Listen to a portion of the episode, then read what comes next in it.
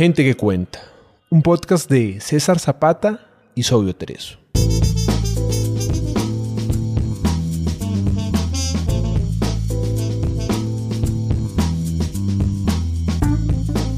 Gente que cuenta es un espacio para leer autores latinoamericanos poco conocidos. Gente que puede que no esté en tu radar, pero tiene algo bueno que contar. Pequeños autores, grandes obras.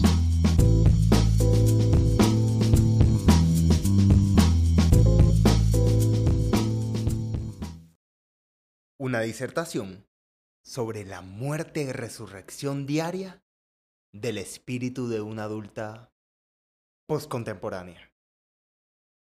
De eso versará la siguiente historia. Cañonazos de la adultez emergente. Por Alexandra Espinosa. Autora colombiana, radicada en Bogotá. Independencia y adultez emergente. Para pagar con cupones en el supermercado debo dirigirme siempre a la última caja. Lejos de interesarme la liberación, no lavo mi ropa sola jamás, y prefiero ante todo ser una piedra viva, oscura y resbalosa, masa, millones de años, el hombre cromañón mirando al valle de pie sobre una roca hecha de todos sus antepasados celulares, esperando con cuidado las enormes manadas, haciéndose preguntas complejas sobre la cacería, calculando la distancia, pensando en las estaciones, en la debilidad de la presa, en la velocidad y los kilómetros recorridos. Aristóteles y sus discípulos clasificando 540 especies animales, los incas haciendo caminatas interminables, trepanando cerebros, Charles Darwin llorando en el mar a bordo del Beagle, Charles Darwin llorando mientras escribe una carta a la iglesia solicitando una comisión de sacerdotes que pueda llegar a América para poner alma a todos los salvajes.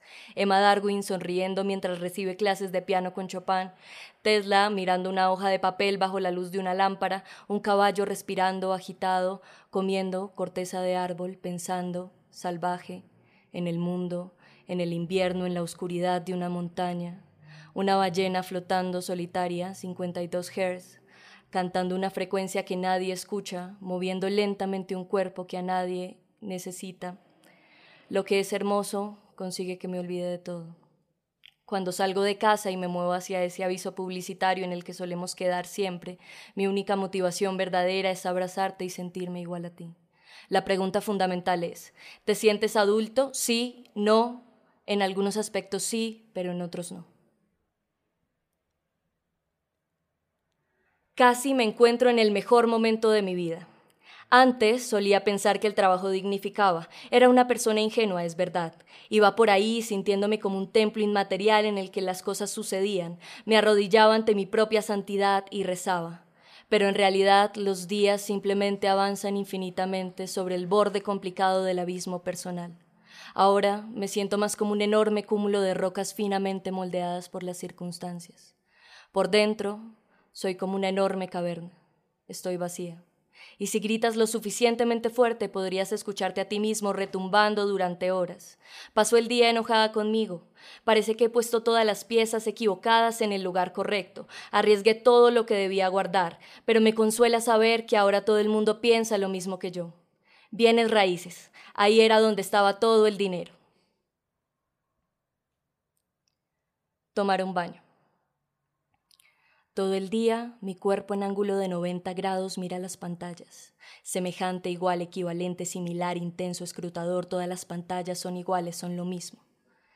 Se supone que ahora no puedo ver pornografía, ni verla a ella, ni verte a ti, porque hice un trato, no sé por qué, en el que no gano nada material si consigo dejar de perder el tiempo.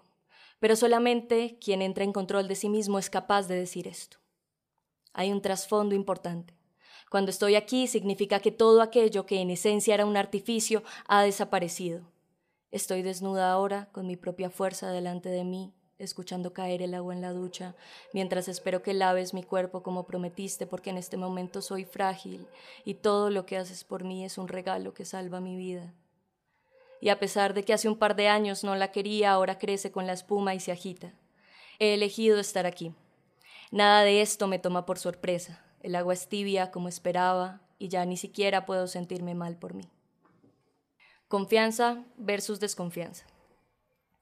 Es extraño ser invencible. Nada te toca, nada te perturba, la lluvia resbala por tu cara sin que puedas sentirla. Tu único alimento es el moho desagradable que crece en los tejados, el veneno de la tierra, las plagas. No solo tienes un cuerpo adaptado a la crudeza, sino que además ni siquiera te importa. En la mañana, cuando tratas de levantarte y asomar la cabeza sobre la guillotina, la ventana, el desfiladero de rocas negras que es tu vida, lo único que sabes es que podría ser. Podrían pasar de nuevo sobre ti unas quinientas veces y no te costaría nada seguir aguantando. Ni siquiera ahora ante la posibilidad latente eres capaz de imaginarlo. Cada cierto tiempo tengo que ser abandonada por todas las personas a las que quiero. De tal manera amó Dios al mundo que ha dado su Hijo unigénito para que todo aquel que en él crea no se pierda, mas tenga vida eterna. Los cristianos conocemos bien el sacrificio, pienso.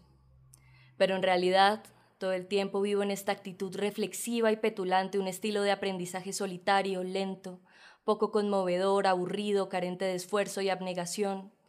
Cada cierto tiempo, la gente que me ama se harta de mí y me quedo sola una temporada durante la cual suelo aficionarme a cualquier tipo de actividad académica. Paso todo el día leyendo artículos científicos indexados, por lo menos 80 referencias en mínimo tres idiomas, llenando el espacio que antes ocupaba la codependencia emocional con datos experimentales, hundiéndome en actividades de pleno ocio a las que dedico toda mi energía, tal y como hace mi cuerpo cuando come carne, 80% interesado en la digestión. Eso soy yo un cuerpo insoportable que tiene que tragárselo todo para sobrevivir.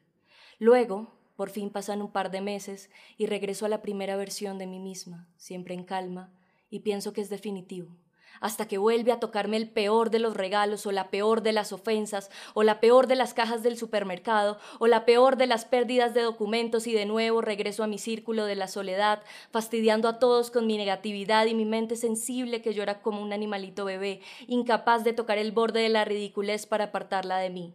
De modo que ahora mismo me parece indispensable decir que en los años 50 surgió un particular interés por las neurociencias y con ello un deseo pedagógico de la escuela occidental, siempre obsesionada con la idea de figurar dentro de por adherirse a nuevas ciencias de la cognición a través de los muy populares procesos de aprendizaje.